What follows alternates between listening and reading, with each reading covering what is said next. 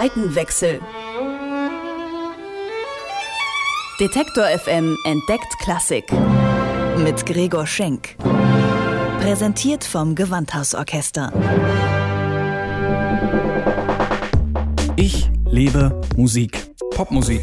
Das ist mein Beruf. Ich bin Musikjournalist. Aber was ist da drüben? Auf der anderen Seite. E-Musik? Hochkultur? Ist das wirklich so angestaubt, wie es klingt? Früher mussten die Leute ja auch zu irgendwas raven. Wie geht Klassik?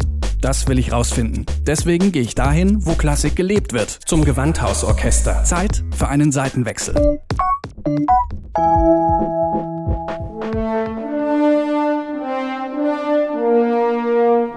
Wer setzt eigentlich die Trends und Standards in der Musik? In Sachen Pop sind das oft die Importe aus den USA und Großbritannien. Und meist dauert es auch eine Weile, bis der Hype zu uns rüberschwappt. Kaum vorstellbar, dass es auch andersrum geht. In der Klassikwelt des 19. Jahrhunderts war aber genau das der Fall. Und die Trendsetter hießen nicht Beyoncé und Kanye West, sondern Beethoven und Mahler. Nehmen wir zum Beispiel das Boston Symphony Orchestra, gegründet im Jahr 1881. In den ersten Jahrzehnten war die deutsche und österreichische Musiktradition dort tonangebend. Das sagt Anthony Fogg, der Dramaturg des BSO. For the first three decades of the orchestra's existence, this German and Austrian musical tradition was the main one in Boston as well, as well as most of the other major American orchestras at the time, I must say. It was only well into the 20th century that the American orchestras became much more sort of international and much more eclectic in profile. Erst im späten 20. Jahrhundert seien die amerikanischen Orchester internationaler und vielseitiger geworden, sagt Fogg.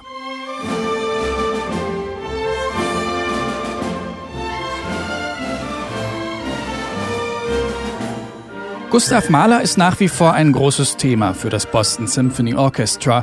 Im Rahmen einer Partnerschaft mit dem Gewandhausorchester werden die Bostoner demnächst Mahlers dritte Sinfonie in Leipzig aufführen. Violinistin Elita Kang sagt, es sei immer wieder bewegend, dieses epische Werk zu spielen, weil es so viele Ausdrucksformen beinhaltet.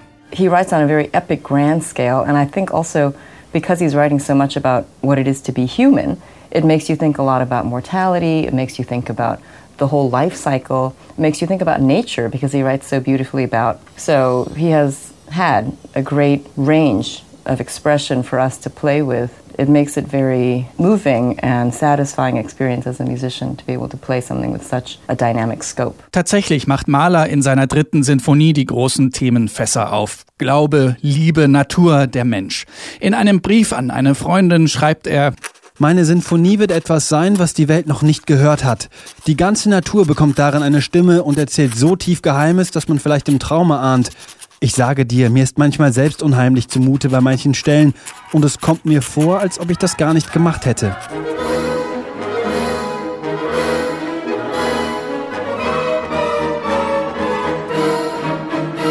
Mahlers Dritte ist nicht nur thematisch üppig, sondern auch musikalisch. Allein schon die Besetzung. Zu einem großen Orchester gesellt sich ein Frauenchor, ein Knabenchor und eine Altsolistin. Entsprechend üppig ist dann auch die musikalische Bandbreite. Bei Mahler sei es schwierig, einen Musikstil hervorzuheben, sagt Anthony Fogg. Von Naturklängen über populäre Musik bis hin zu Klezmer-Elementen. Mahler war ein sehr vielseitiger Komponist. Mahler's music includes the sounds of nature. It includes the sound of military bands, of popular music, elements of klezmer. So he was a very eclectic composer. I think it's difficult to isolate any one element and saying, oh, this is the thing that has inspired him most. Um all seine Vielseitigkeit in der dritten Sinfonie unterzubringen, nimmt sich Mahler Zeit. Viel Zeit. Je nach Interpretation dauert eine Aufführung zwischen 90 und 100 Minuten. Allein der erste Satz ist so lang wie manche Sinfonien. Und dann kommen ja noch fünf. Eine Herausforderung, auch für Profimusiker. Violinistin Elita Kang sagt, die Musik sei so großartig, dass sie einen die ganze Zeit trägt. Und man wird sich bewusst, was für ein kleiner Teil man in einem so viel größeren Stück ist. Some of it is just experience, and some of it, honestly, it might sound a little bit corny, but the music is so great that it carries you along. You know, so the first few times I played this, I didn't realize that 40 minutes had gone by. We finished the first movement, and I thought, my goodness, I'm a little bit tired. I don't know why. And then I found out later, the first movement is as long as I know, maybe Beethoven 9, isn't it? and we still have five more movements to go. So you're very much aware of what a small part you are in this much greater thing.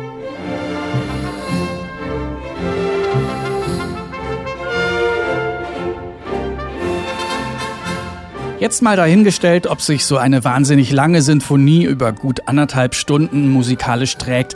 Passt so eine Musik noch in unsere Zeit? In eine Zeit, in der Aufmerksamkeitsspannen immer kürzer werden? In der alles, was gesagt werden muss, in einen Tweet oder in ein Instagram-Bild passt? Anthony Fogg vom Boston Symphony Orchestra sagt, das passt heute mehr denn je. Today in our society there's a lot of stuff going on everywhere. And we have influences from every direction. We also tend to think about things for a very short time. You know, we have small messages which come tweets and instant Instagrams and all of these things. So when you have to go from something of that mind to listening to a long 100 minute piece, it's a different way of thinking. It's a different way of setting your brain. So I think it's a piece that we need today more than ever. Man muss sich natürlich darauf einlassen, auf dieses epische Werk. Die dritte Sinfonie von Gustav Mahler ist nichts für zwischendurch. Doch wer sich dieser heftigen Musik einmal widmet, der wird belohnt, sagt Elita Keng. Im Idealfall mit einer Gänsehaut. I hope that people who have made the decision to invest this kind of time, and I know that it's not a small decision, it's a, it's a hefty piece, but I hope that they can appreciate the scope of beauty. It makes me feel lucky to be able to be a part of such an experience. And also, it makes me think about my own humanity. So, I don't know, I hope it gives people happy chills the way it gives me.